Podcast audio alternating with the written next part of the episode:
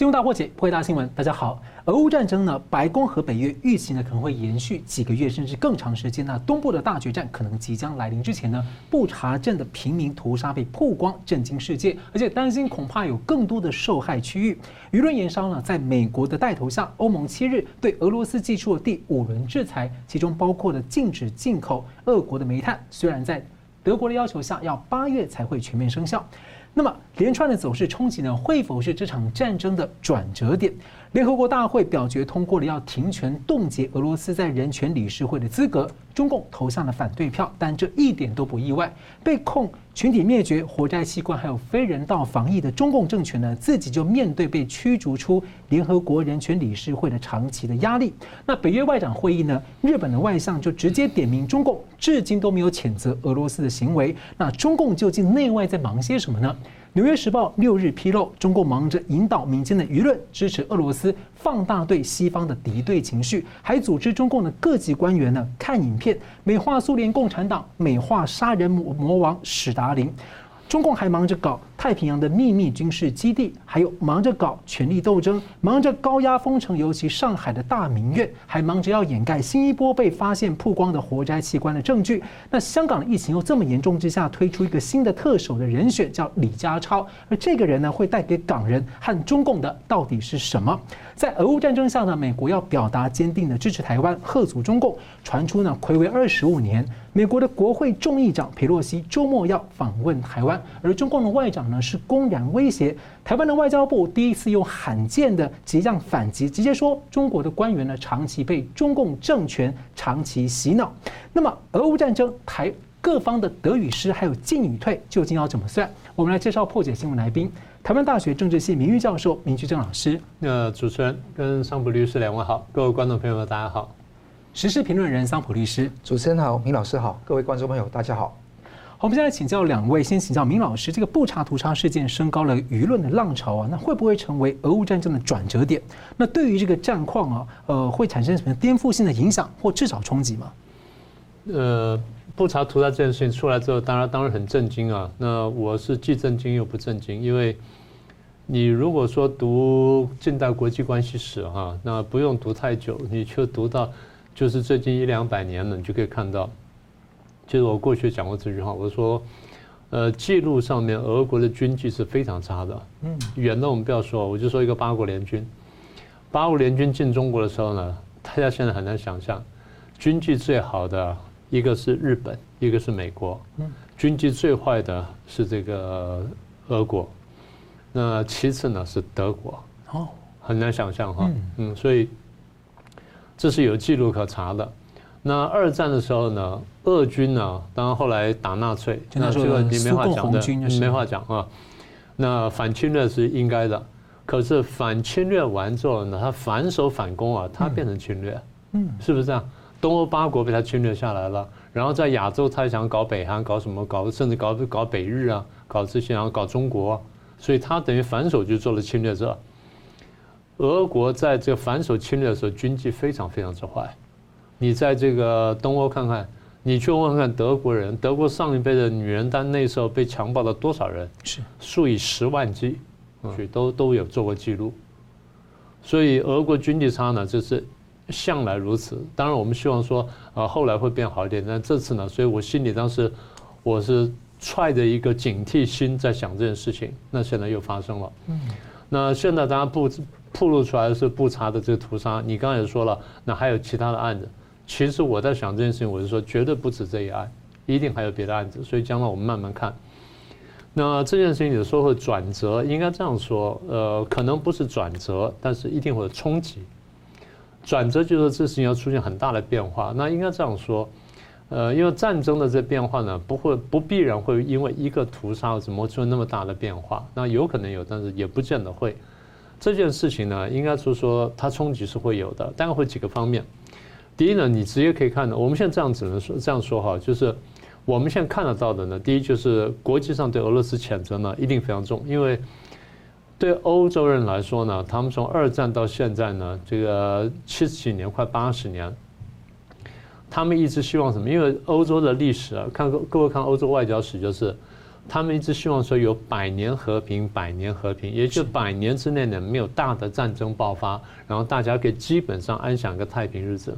其实中国也这样想，中国只是不太常用这个词汇。那这个欧洲的历史比较常用百年和平，所以从这个拿破仑战争结束之后到一次大战爆发呢，九十九年，他们把它称作百年和平，所以很希望说有个百年和平。一战到二战之间只有二十几年，他们觉得非常惊讶，怎么这么快就爆发大战了？所以非常懊恼。所以二战之后花了很大的努力，比如说，呃，德国也去忏悔了，然后也被分割了，然后也被这个禁锢了，用各种各样的去绑去束缚他，就唯恐德国在这个引爆战争。那可你看到就是德国被压下之后，哎，就俄国又起来了，然后苏联什么扩张又非常厉害。那那个时候大家是是忐忑不安的去应对苏联，因为苏联第一地面军力强大，第二发展出了核子武器，然后第三呢又又有一个。呃，扩张型的意识形态，所以这么一来呢，大家非常担心他。哎，等到苏联瓦解的时候，大家非常高兴。回头看说，哎，过去几十年来居然没有爆发战争，然后就把苏联瓦解，是非常高兴。苏联瓦解到现在又三十年了，对不对？九一年到现在又三十几年了，所以加起来呢，大概七十多年。那说，哎，欧洲大体和平，虽然有过南斯拉夫的内战什么等等，但大家都觉得说啊，那规模比较小，还不足以称为大战。那这一次俄罗斯动手打乌克兰，大家突然震惊，觉得说哟，百年和平看起来有点遥不可及。所以我在讲这么多意思，就是说这些国家现在纷纷跳出来去指责或去批评或去谴责俄罗斯的时候呢，他们在想的就是百年和平被你破坏了。嗯，那这是一个很大的问题，这样来说是一个怎么说呢？实际上几乎是一家的历史的梦魇。所以，在今天在我们眼前爆发，所以我们现在一定要不能让它再往前走，再往前走的话呢，我们这个百年和平就真的真的没有可能了。所以谴责之余呢，下一步一定是加重制裁，这不用说了。那现在各位看了，就是普京的女儿也被制裁了，什么等等，那么还会有下一波。好，那么在制裁这个侵略者的同时呢，就要援助被侵略者。所以对于乌克兰援助呢，一定会一定会大幅加码，因为大家现在义愤填膺。就算不爆发这个屠杀案了，大家已经会帮忙。爆发屠杀案，大家只是说哦，我们要加大力度做这件事情，要免得如果说俄罗斯在乌克兰得逞的话，那后面就更可怕了。所以大家想的是，不只是说挡是守住乌克兰，而是挡住俄罗斯的扩张野心。所以这是不同的角度啊。第一是守住乌克兰，第二是挡住俄罗斯扩张的野心。不同层次的问题，大家看问题角度不一样的时候呢，你下手就不一样。好，那再来就是国际的团结跟共识呢，因为这件事情会加深，因为大家觉得这是一个很大的人道上的灾害。呃，当然我们说从古到今都有战争，我们研究国际关系常讲说战争是无可避免的。可是现代的战争跟过去战争的确有点不一样，就是过去大家觉得说用战争去解决国际间纠纷是正当的，是可以的。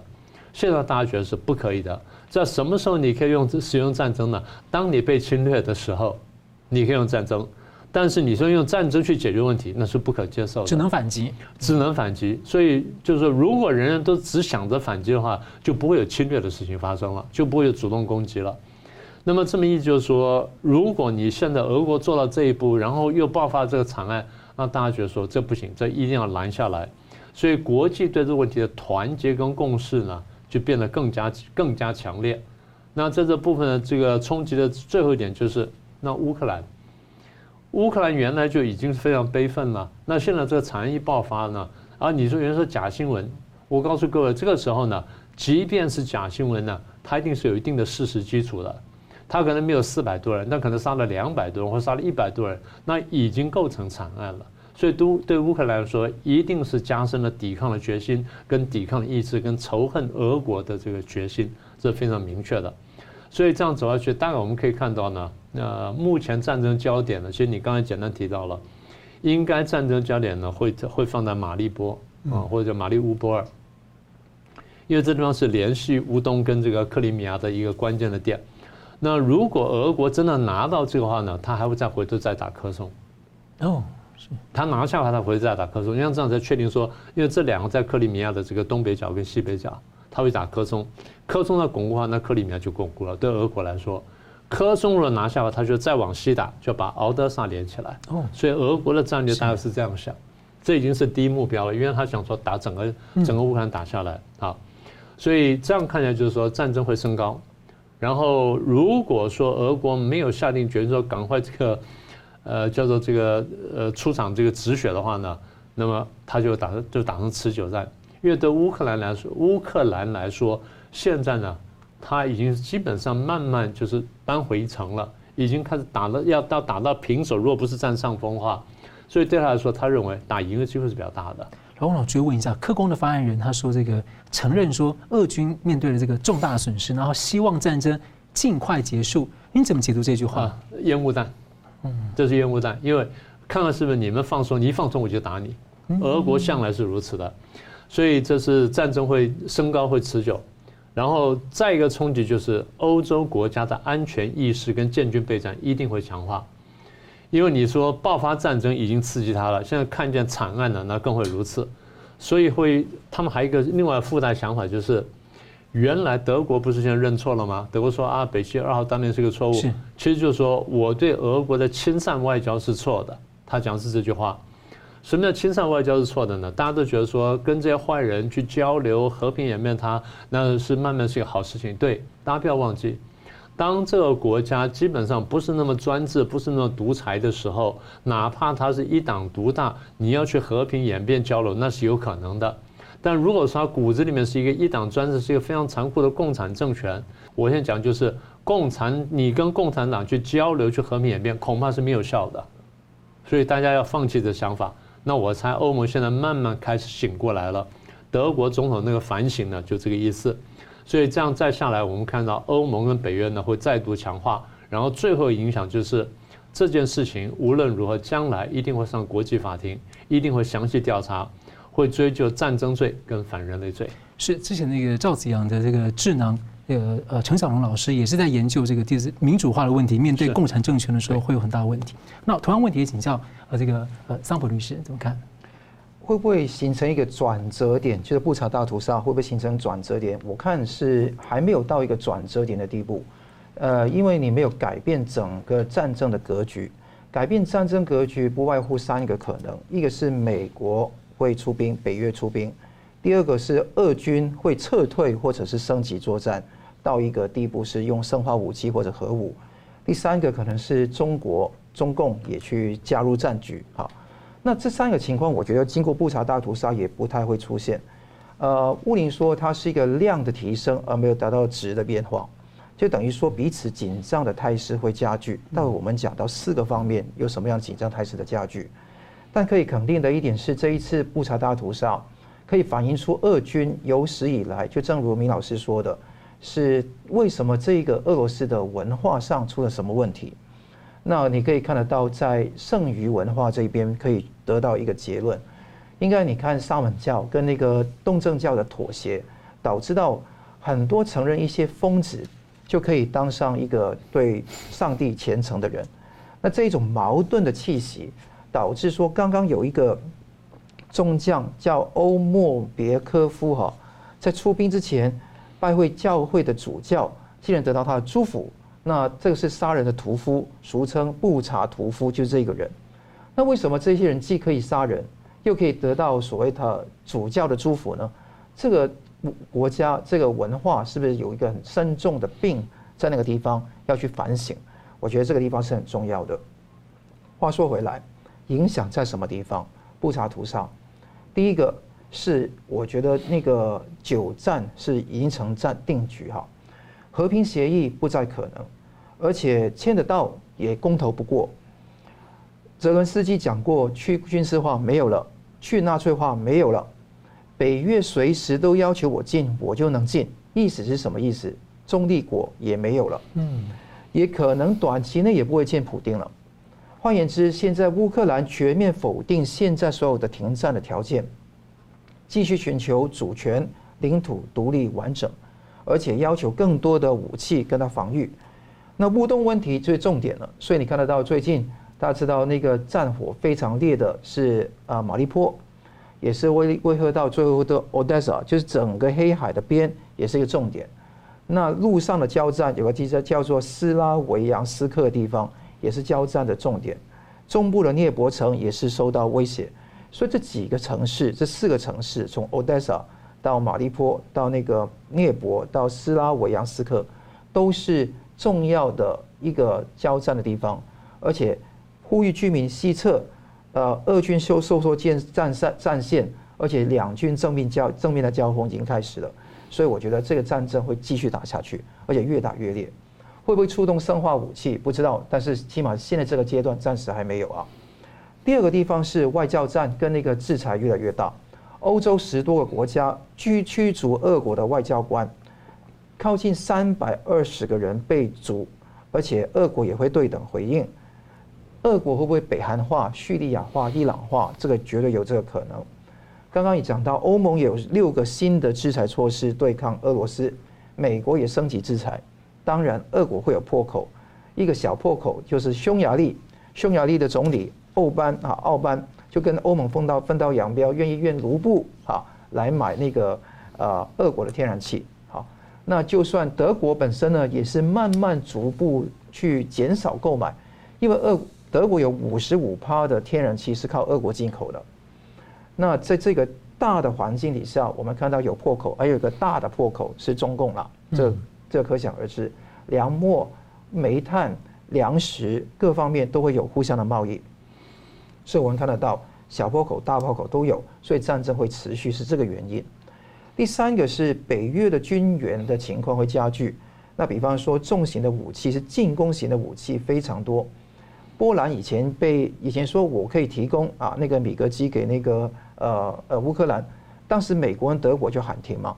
但是经过这个布查屠杀之后，捷克支援数十辆 T 七十二的主战坦克跟步兵战车给乌克兰，澳洲也抵御地雷的先进的轮式的步兵战车也给乌克兰，美国也请 Cyprus 塞浦路斯也是交遏制的武器给乌克兰。美国也自己援助三个方面：远程的防空系统、火炮系统是打装甲车的，是；还有那个是海岸防卫系统，是避免掉乌东跟乌南连成一线，避免俄国进占所有那个乌克兰的南部的港口。所以这个地方是美国三个方面会加剧。那再看得到，俄罗呃英国方面也有 AS 九零的那个自走的榴弹炮跟反舰的导弹也会提供给乌克兰。所以这几个方面呢，你看得到北约跟非北约的国家哈，Cyprus 等等，也是继续的去支持那个乌克兰去作战，所以战火会加剧。而且美国参议院也恢复一项对乌克兰的租借法案，那这个租借法案是简简化对乌克兰提供军事援助的计划，等于在二战时候迅速补给那个英国等盟国抵抗抵抗纳粹，还有去抵抗日军的，基本上都是这个租借法案所做的。所以越来越盛。那第四方面当然是美国也没有放松对中共的包围网，而且是加剧对中共跟周边的印太地区加剧的那个包围。当中国常驻联合国的代表张军说，那个任何的指控都基于事实，现在没有结论之前，你就你要各方保持克制。布查大屠杀都是很尝试性的一个东西，显然如此。中共还是说这样的话，而且。在联合国大会四月七号暂停俄罗斯在人权理事会的决议的时候，中共是投了反对票哎。三月初的时候，他对谴责俄罗斯弃权；三月底的时候，他对于说另外一项一项对于俄罗斯的法案也是弃权。这一次是反对，但是因为他没有到三分之一嘛，三分之二就可以通过，九十三票赞成。二十四票反对，五十八票弃权，所以中共也没有办法说什么话。这个时候，俄罗斯已经被暂停了这个在安理会的资格，呃，在在那个人权理事会的资格，这可以肯定。你看，韩国、美国加强对它的核分享的政策，而是尹锡悦自己要求的。是。那 AUKUS 也加强三方深化合作胜利，台湾也购买了九千五百万美元的爱国者专案的人员技术的方案。所以看得到，基本上每个地方都加强了防御。我的看法是，战争会长期化，制裁会制式化，因为不断不断，但是它没有真正能够主战的作用哈。热战会白热化，而且对中共的冷战会升级化。所以整个格局是对俄罗斯的热战，还有对中共的冷战，这个是一个非常 hybrid，是混合的格局。会出来，这是前所未有的。所以我们看到这一种中共一条路走到黑的结果，就是会导致说最后唇亡齿寒的结果。希望大家密切关注。就只要这边没有结束，大家心里就想着台湾的状况。嗯，好了，我们休息一下，等下还来看，在俄乌战争改变了一些地缘的政治和格局之下呢，各方的进退得失如何？休息一下，马上回来。欢迎回到新闻大破解。俄罗斯入侵乌克兰呢，出现了平民遭到屠杀的现象，而国际升高制裁。同时间，中共以人民币来支付购买俄国的煤炭、石油，将开始流向中国大陆。那中共之前还承诺收购俄国的小麦。不过，战争已经冲击这个国际粮食的供给，因为俄乌两国都是粮食的主要的出口大国。那粮食进口大国中国呢，最近有转向美国购入了一百零八万吨的玉米。那欧盟外长呢，最近说了，四月一号啊，欧中的视讯峰会，他像是跟北京开会啊，像是跟聋子开会一样。他说中共在自说自话，不愿谈乌克兰，也不谈人权。那我们到底见面要干嘛？那欧洲的投资协定呢，看起来就遥遥无期啊。那传出德国有不少企业啊，最近是准备要降低对中国的依赖，跨普啊，科林。那大众汽车呢，都吹响要进军美国市场啊。所以很多人说。战争是没有赢家，不过总有实际的这种得失计算。那我想要先请教明老师，我们知道中共控制下的喉舌跟网络很喜欢讲一句话，什么事情呢？大事它就会经常出现一句话，叫做“中国是最大的赢家”这类标题。那我们今天就请教说，在俄乌战争下，各方的得失进退之间啊是如何？所以像美中俄大三角啊，乌克兰啊，还有欧盟、德国、法国、日本这些的呃角色。例如，从地缘政治、战略布局、经贸利益各个层面来看，当然这是个很大的问题哈。你说几分钟之内讲清楚很不容易，我想抓一些重点谈一下哈。因为现在讲胜负得失呢，可能言之过早。但是我们现在至少可以列出个清单，我们可以看看，就是说这场战争现在对各方来说造成什么样的影响，这个我们是可以说的。呃，对俄国方面呢，我想大家现在很清楚了，它这个代价非常惨痛了。呃，不管从军事也好，或经济，或者是财政也好，或者说这个乃至这个政治动向也好呢，或者呃或者外交上面呢，这样说吧，大概它的代价呢都非常惨痛，非常高昂。呃，我们讲了乌克兰空前团结，然后乌克兰对俄国的痛恨呢，大概现在到达顶点，所以将来即便战争结束之后，你说乌克兰会像过去一样对俄国呢，那几乎是不可能的事情了啊。这是第一个。第二呢，美国重新巩固了欧美世界的领导权。这个原来是已经是有点松散的了，那现在呢，这个经过战争之后呢，这个美国是大大巩固，这是俄国不愿意看的事情，这也是中共不愿意看的事情，但这些事情的确是发生了。然后美国不断的取回了领导权呢，美国跟欧洲之间的团结的这程度呢，也比过去加强了很多。那刚才呃桑普律师呢也谈到了一些重点，你比如像数出来排出来呢，其实就是说这个团结的一个成果。呃，当然就是我们还必须看见这个团结呢，应该恐怕说是有时间的，也就是战争强度转弱转为非常弱的时候，美欧的团结度可能会下降。为什么呢？因为美欧对于俄国的经贸依赖不太一样。刚才大家都谈到了嘛，石油跟天然气的俄国依赖，有些欧洲国家还是比较重的嘛。所以在这情况下，英国也讲过，就是你俄国停止战争了，然后退兵了，那我的制裁就可能会取消了。也就是说，大家制裁是什么？就针对你的行为的制裁，而不是针对这个国家的制裁，是针对行为来的。那么也就是说，如果战争真的结束，或战争已经这强度大幅转弱的时候呢，美欧的这种空前团结呢，会有会有所下降。这里我们是可以看得见。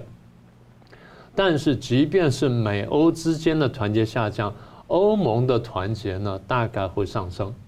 也就欧盟现在很清楚认识到说，我们好像是一个生命共同体，而现在俄国打了一个还不是我们的这个呃成员国的一个乌克兰，我们已经受了这么大冲击了。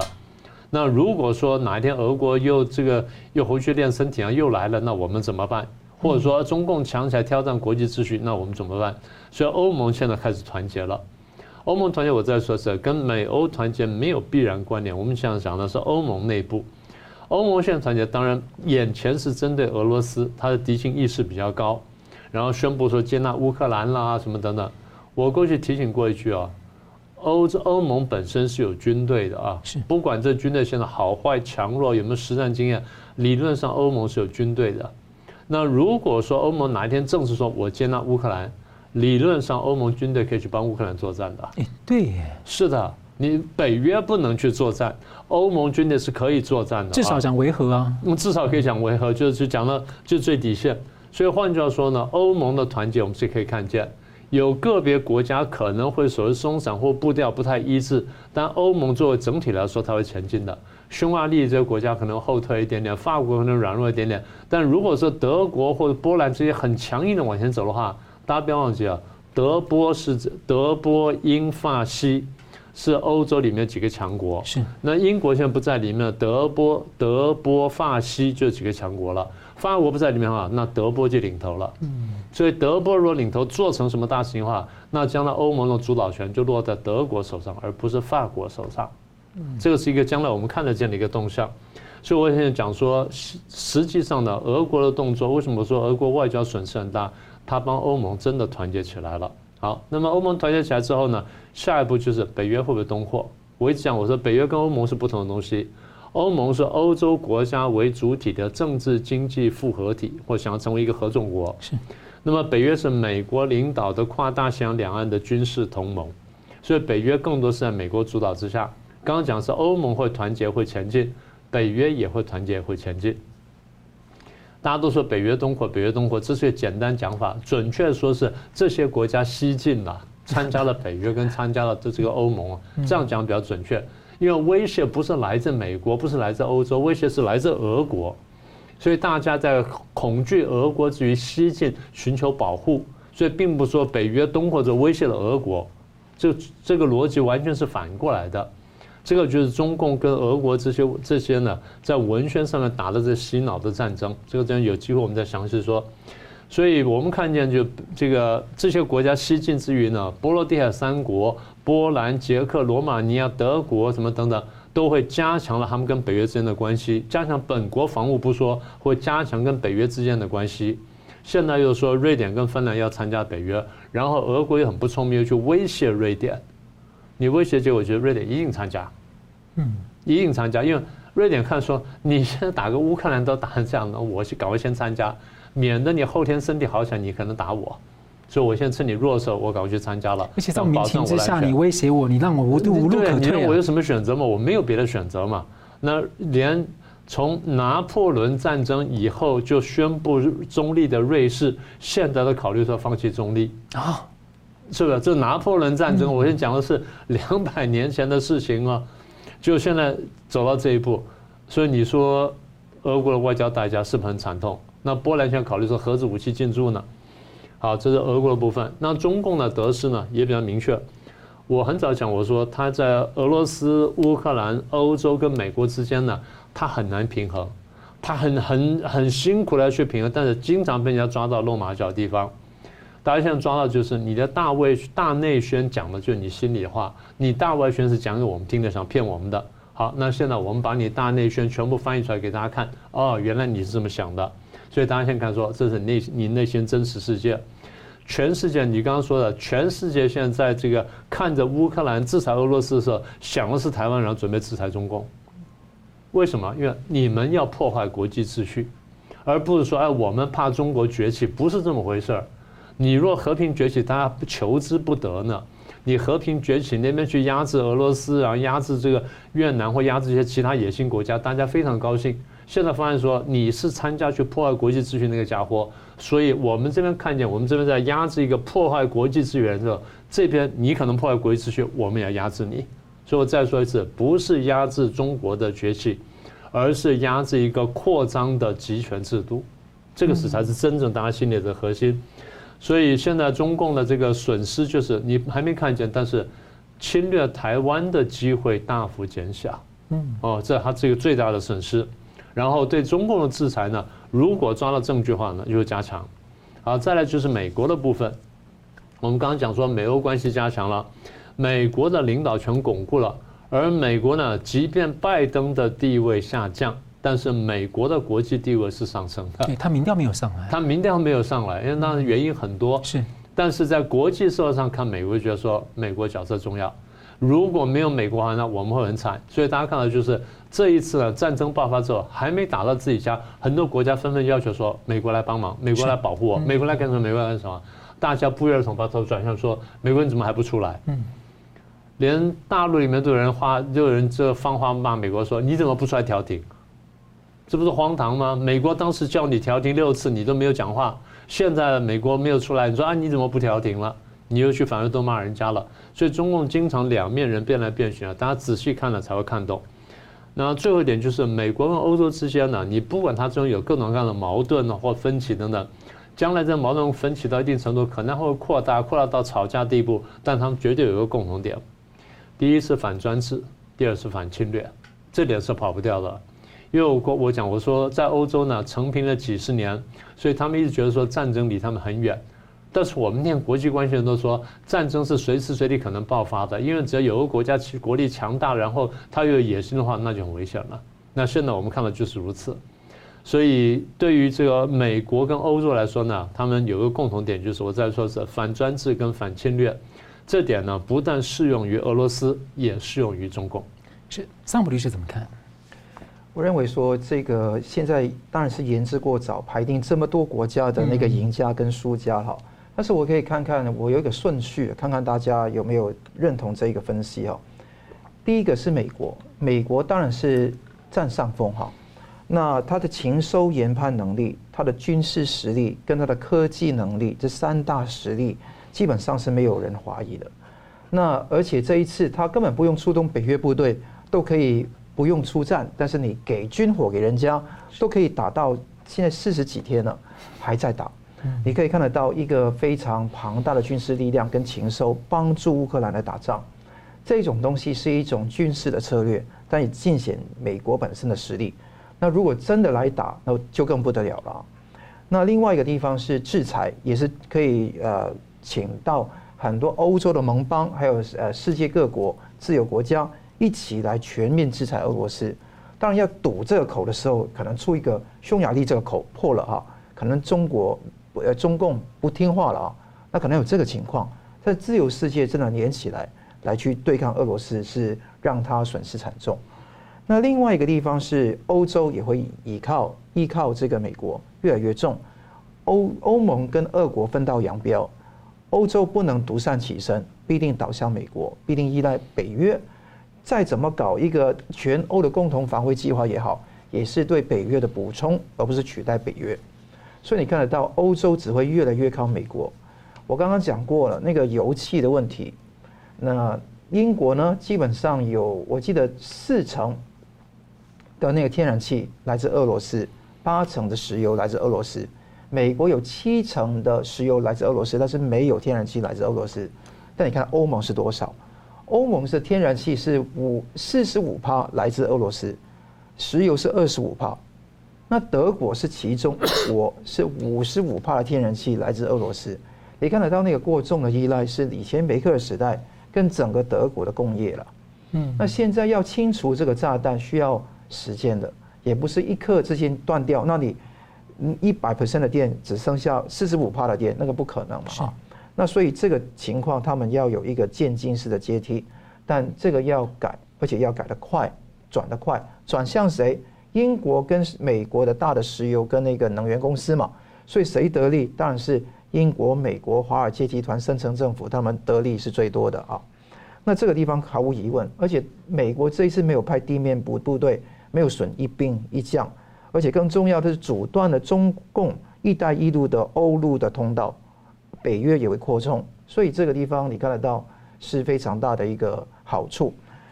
在欧洲来讲呢，全欧共同防卫，刚刚明老师讲到了，更重要是油气可以断俄亲英美，它会加加剧那个油价跟气价的上升，其实受苦的欧洲也会受苦。那个军费方面要交足，川普时代讲的。GDP 的百分之二啊，或者说那个那个啊那个收入的预算的百分之二，这个地方一定要交。所以你看得到这个欧洲，一方面会更团结，但另外一方面它要付出更大成本。第三方面，它可能在里面内部团结之后，每个国家会变得更弱，因为依赖那个主要的国家来支持嘛，还有依赖美国来支持嘛。所以我觉得欧洲整体。会进一步的弱化，但是它会团结，是一个非常吊诡的情况。它会团结，但会弱化啊。那在中共来讲呢，他有三张牌打，就是快乐第三人的三张牌。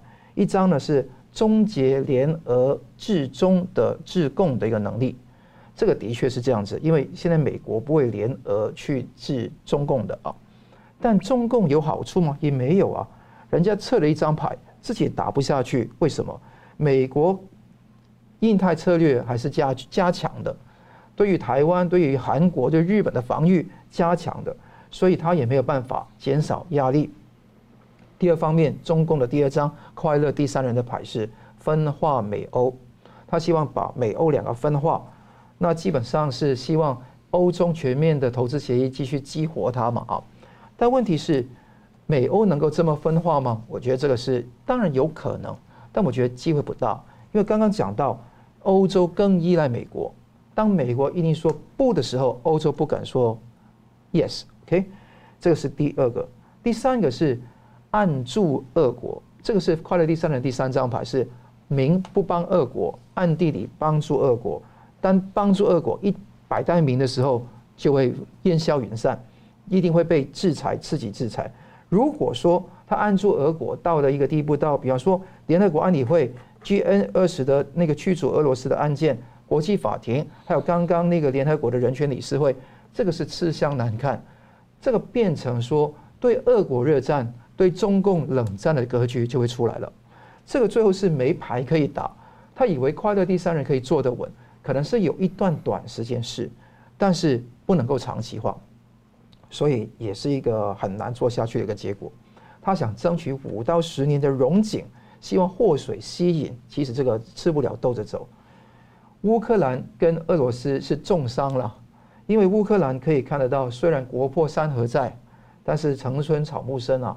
尸骨遍野，你看得到非常重，而且那个历史的伤痕，可能一代两代都磨灭不了。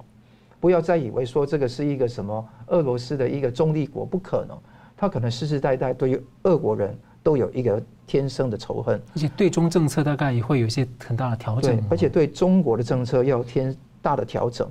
那看泽伦斯基如果要跟那个王毅或者说中共那些官员谈话，谈出什么样来，大家可以肯定。经济会倒退五到十年，甚至更长的时间。那军队人命的领土当然是有损失了，这个是很伤害。但是这个无奈，就地缘政治决定了很多事情。那俄国呢，就最惨。俄国情况现在到今天为止哦，军费花掉了大概一千亿美元以上，而且被美 美国跟欧洲制裁，经济会大倒倒退。而且他想阻止北约东扩是假议题，他西扩才是真议题。结果是乌东乌南他是苦战，希望连成一起。但是我觉得美国跟北约会给足够的军饷跟那个呃武器给乌克兰呢，希望去突破这个问题。所以那个会有一个大战，他就可以肯定最赚的最那个是从最好的对最到最后是这样排法了。那当然中间会有一些，比方说东盟国家、日本。等等，会这个是给在地缘政治之下找到自己的位置啊，这个很重要。那华尔街集团，比方说 Tesla，那个马斯克也是可以说有个星链计划，拍到很多照片嘛，所以这一次也是可以说尽显得出这些华尔街集团可以继续扩大的一个能力。所以我觉得这个战争呢的结果会导致说是时间的比赛。如果俄国跟乌乌克兰的弱化，是持续弱化，战争一直拖下去的话，中共可能在那个快乐第三人做久了以后，会慢慢做大一点点。那如果说战争不拖，赶快把它灭掉，那中共做大的机会就不多。那这个情况，美国就比较好对付，自由世界比较好处理。所以我是看大局来看，不希望这个战争拖延下去，是这个意思。是的。二零二二年俄乌战争之前的这个世界的焦点呢，就是破坏国际秩序被破坏的一个焦点，就是香港的国安法了。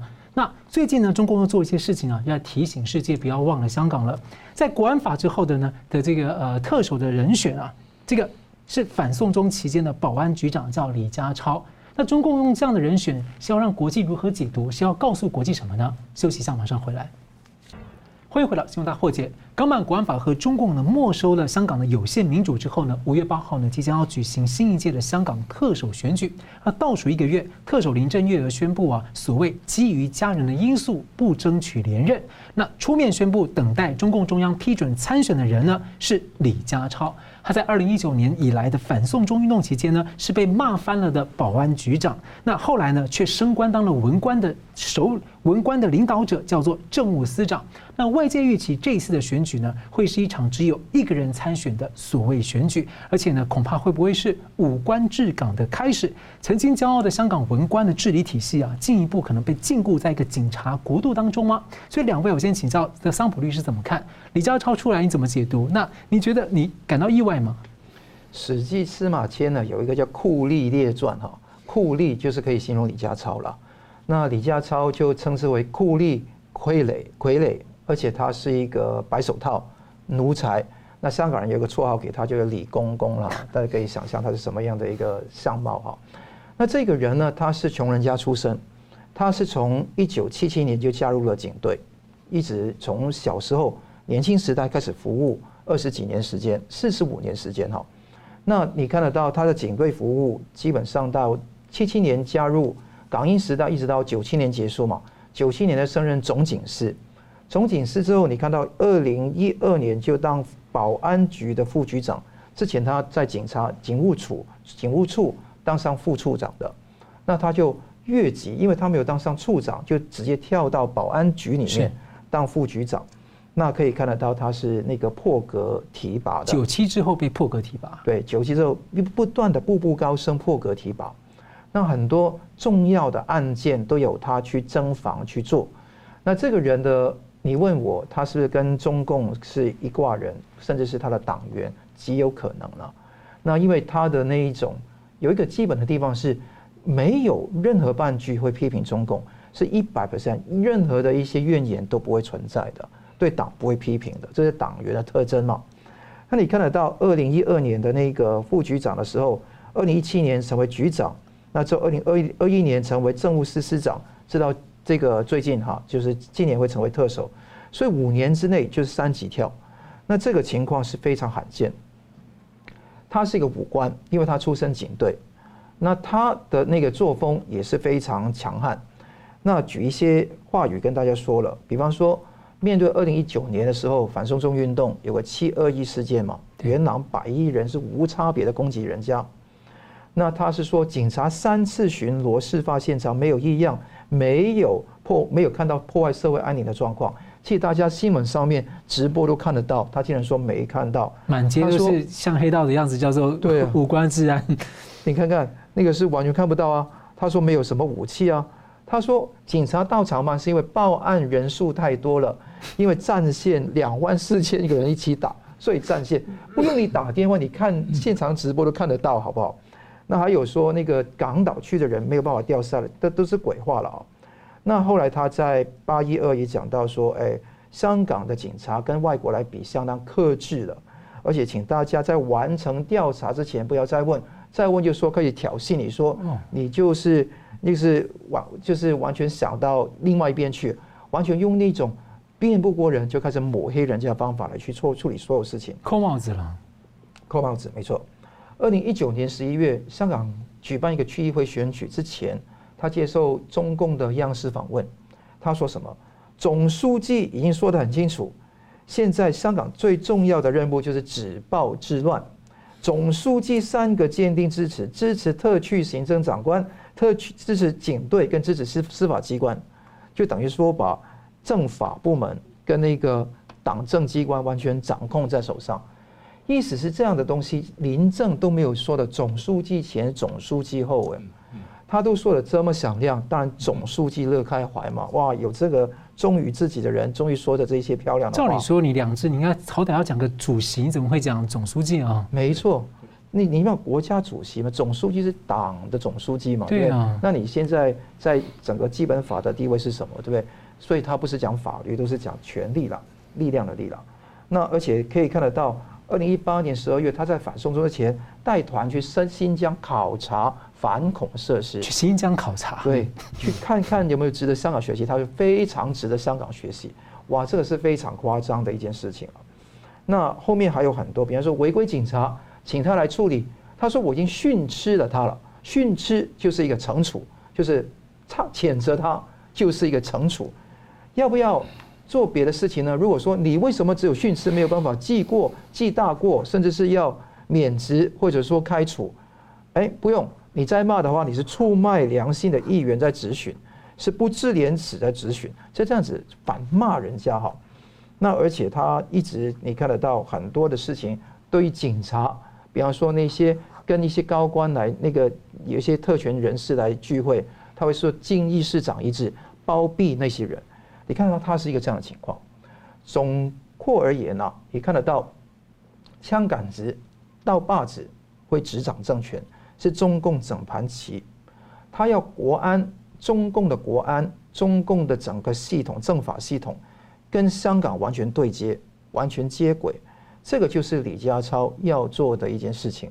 你看得到他可以这样做，你下面那些香港警察会壮了胆，以后哎步步高升哎，你李家超都可以升为那个特首的话，哎邓炳强有没有机会？下面几个人有没有机会？这个都是有可能。那这几个名字都是被香港民意骂到就是就是。感觉历史罪人的人，甚至邓炳强现在传说有没有可能当政务司司长都有可能。政务司司长，对，因为刀把子嘛，什么事情都有可能。千万不要轻视共产党的那个邪恶啊！他会做什么？第一个，他会二十三条本地立法。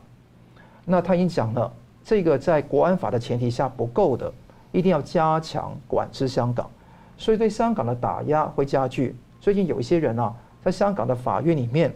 旁听的时候去鼓掌，去为那个被告来欢呼，被抓起来煽动罪，在法庭里面哦，在那边做，不是告他藐视法庭哦，是告他煽动罪，两年有期徒刑。藐视法庭就已经很重了耶。对，所以这个地方已经香港到这个地步。还有二十三条立法一个重点是什么？假新闻罪，比方说电视台，任何电视台在香港或者电台，任何人。在香呃香港讲了一个消息说，李家超在李公公什么什么样？哎，李公公是假新闻，就可以把你抓起来啊！所以这个地方是已经到了一种秦王商鞅的地地步了啊，非常离谱。而且更重要，第二个事情，清除地下党势力。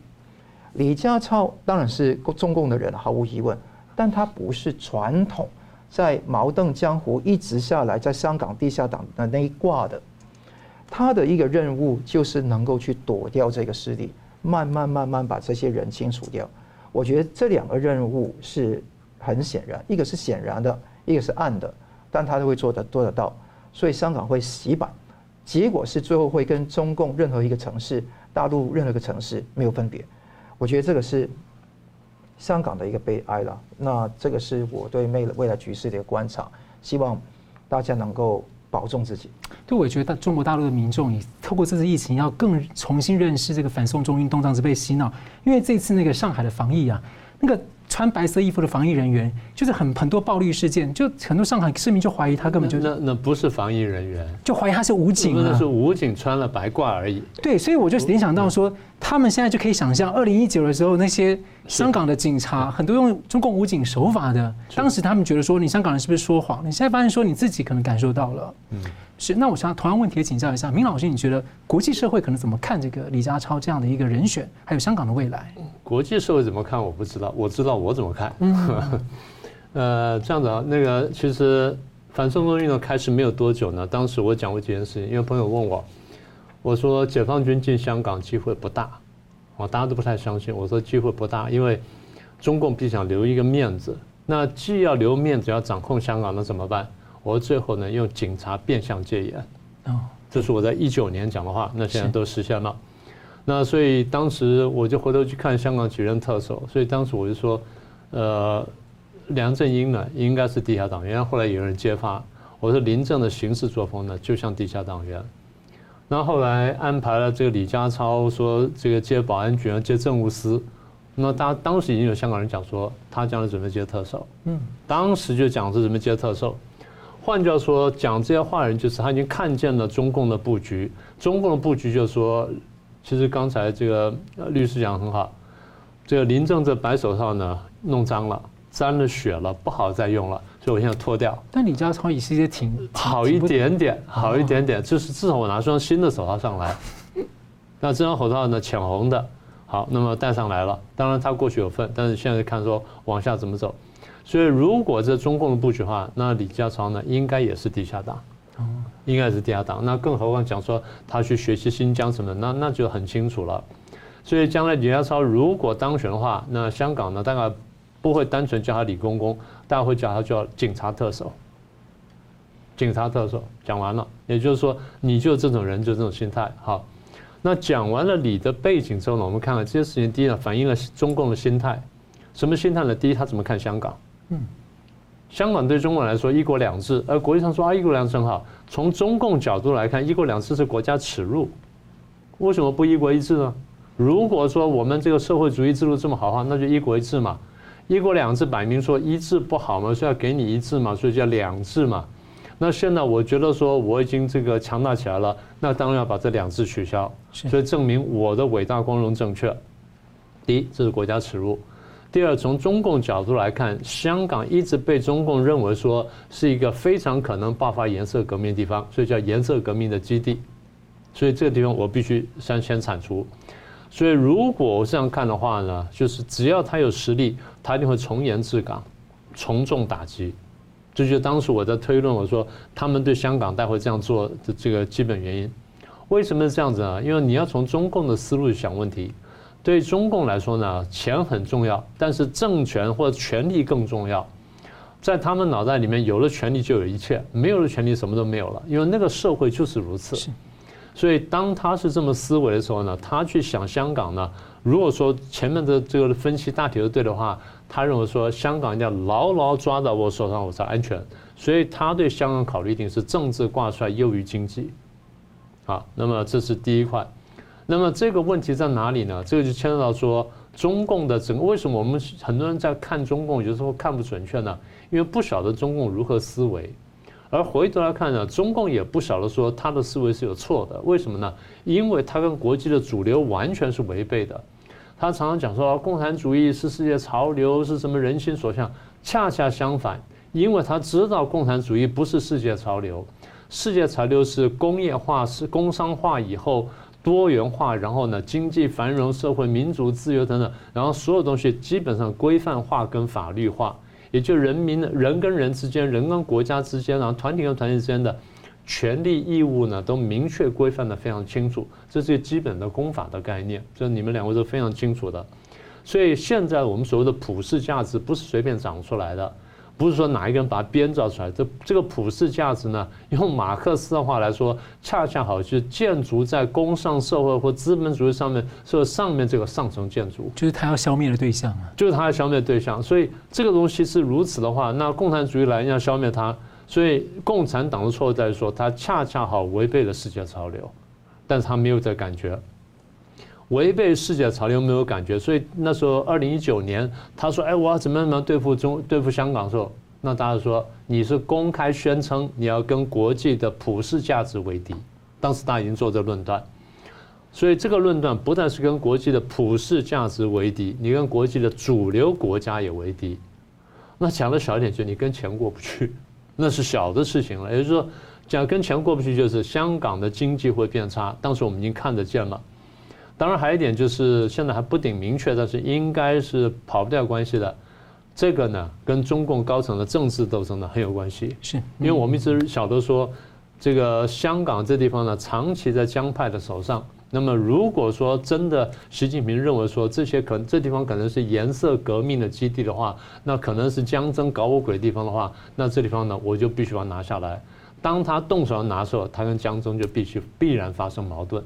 这是我们当时也看见了，所以走到这一步呢，我们的香港的展望呢，坦白说比较悲观。那这是这段时间呢，我很少谈香港原因，因为我之前在讲的那方向大体都是都出现了。比如这两三年来，香港都这样走，那我晓得说，那大概就能说的东西就不太多了。所以第一呢，人才会继续流出去，当时我们已经做了预测了。第二，钱会大量流出。第三是跨国公司会慢慢离开香港。因为它不再是一个有什么法律保护的地方，不再是一个进大陆跳板，因为没有差别了。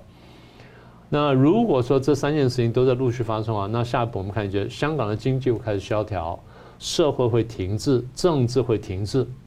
香港呢，如果李家超真正当选的话，他会进入实质的军管。实质军管就是表面上看起来没有什么，但实际上是军管了。我再说一次，用警察去变相戒严，所以你们的标题是用括号讲说五官治港，这话是很有道理的。那么实质军管在下一步就是在加强对香港的监管。那刚才这个桑普律师说呢，啊，他问内地化，我要再讲往前讲一句，内地化的二点零版还不是一点零版，为什么？内地已经被我严控控得很死了，你们不太容易造反，除了上海这次之外。但香港是新社会的地方，很多地方很乱，我还没有办法掌控好，所以我一定要加强掌控。所以香港不单是内地化，而且是内地化的二点零版，也就是它要加强落实港安法，这是我们看得见的。好，那这样结果就是香港人民反抗会加强，那么也就是冲突会增加。但是呢，我还是提醒香港朋友们一句话，呃，尽量少上街去抗争，因为那用处不大了。你们能做的事情就是运用你们的语言能力。在全球范围内，大规模推进大翻译运动，不但这个大翻译运动要扩展它的范围，不但只是讲俄乌战争，要把中共内部的坏事、丑事跟历史上黑黑劣的那一面呢，全部摊出来，让大家认清楚中共。因为中共在全球呢进行这个大洗脑、大文宣、大外宣，但很多人被洗脑洗得非常严重，那大家都没有没有感觉。香港人呢，你们现在投身在全世界。它是一个非常惨的一个流放的一个运动，但是呢，对香港人来说，如果说你真的想帮助香港，甚至或者想帮助中国民主化，现在正是你最好用力的时候。所以努力推进大翻译运动，我相信对香港、对中国乃至全世界呢都有很大的好处。是好，非常感谢两位来宾。我们现在节目最后，请两位来宾跟一分钟总结今天的讨论。我们先请明老师。好，那第一呢，我们刚刚看见就是呃，这是欧洲呢很痛苦的发现。跟俄国呢经济交流啦，然后这个什么等等呢，好像用处不大，所以简单说，恐怕必须面对这个战争，然后用实力去对抗它。这个讲穿了就是古典民主化理论呢有它不足的地方，所以大家现在要想到一个新的民主化的一个方式或民主化的理论。但大家现在注意到就是反战跟反专制，乃至衍生一步叫反共产主义跟反中共呢，将来会面慢慢变成主流，这是重大的观念转变。好，第二点就是谁胜谁败。刚刚讲说很难定论，但是呢，呃，俄国会变惨，然后欧洲会团结，但最惨就是这次呢，看起来是俄国作战，但是中共受伤。国际上对中共的这种观察跟那种研究呢，会比过去这个细腻跟仔细很多。也就是中共的各种手伎俩跟手法呢，可能慢慢无所遁形，所以将来呢，它会变成大家这个真正针对的标的。最后一点，我还是要提醒香港朋友们。利用你们的语言能力，利用你们所在地方呢，把大翻译运动推向全球。这样子的话，香港的民主化跟中国的民主化才可能早日到来。因为大翻译运动就是你中共你们说了什么话，我就把它翻译给大家看而已嘛，我也没有做什么。对，是。那桑普律师怎么看？布查大屠杀当然是牵涉到这个这个礼拜大家的眼球啊，这个是非常可怕啊，强奸杀人，而且是呃用。烙印哈，把一个女生的那个尸体上撂上一个纳粹的徽号，那是制造一个假消息。所以我觉得世界上的一些极端的政权跟那个专制政权，他们的本质都是一样的，本质都是权力操控狂，而且他们不容许任何的意见。那他们都是用把人命看成是草芥一样杀掉的。那在目前的情况下，俄罗斯是这个备受大家的那个围剿。我们要关注中共会不会借这个机会来这个地方挺进。我刚刚分析过，它的那个空间有一点点，但是啊，长期就不敢说了。短期内我觉得突破很难。那再看到现在的局势来讲，美国、欧洲还是占上风的啊。那我觉得这个战争不是乌克兰会不会输的问题，它不会输，它也会顶得住。但是是怎么赢，而且哪个时候赢的问题。我觉得这个才是一个大家要关注的焦点。香港的问题当然是没有办法在短期内有救药的，那现在只能够好好的去啊维护好自己的生命、身体自由。更重要的是做力所能及的事情，尤其文宣上面，就尤其大翻译运动是很值得大家参与的。我也鼓励香港的朋友用大家的两文三语的知识，把这一个大翻译运动能够扩张到全世界，把中国内部中这个中国内部的那一些亲共的那些文字，能够传传给全世界，让世界认清楚中共的真面目，跟他文宣的真相。我觉得这个地方一点点的力量可以做到很好的效果，何乐而不为？希望大家能够做得好。是，好，非常感谢两位来宾精辟的分析，感谢观众朋友的参与。新闻大破解，我们每周三五再见。如果您喜欢我们的节目呢，请留言、按赞、订阅、分享，并开启小铃铛。那么，感谢各位呢长期对我们的支持。新闻大破解团队呢将持续为您制作更优质的节目。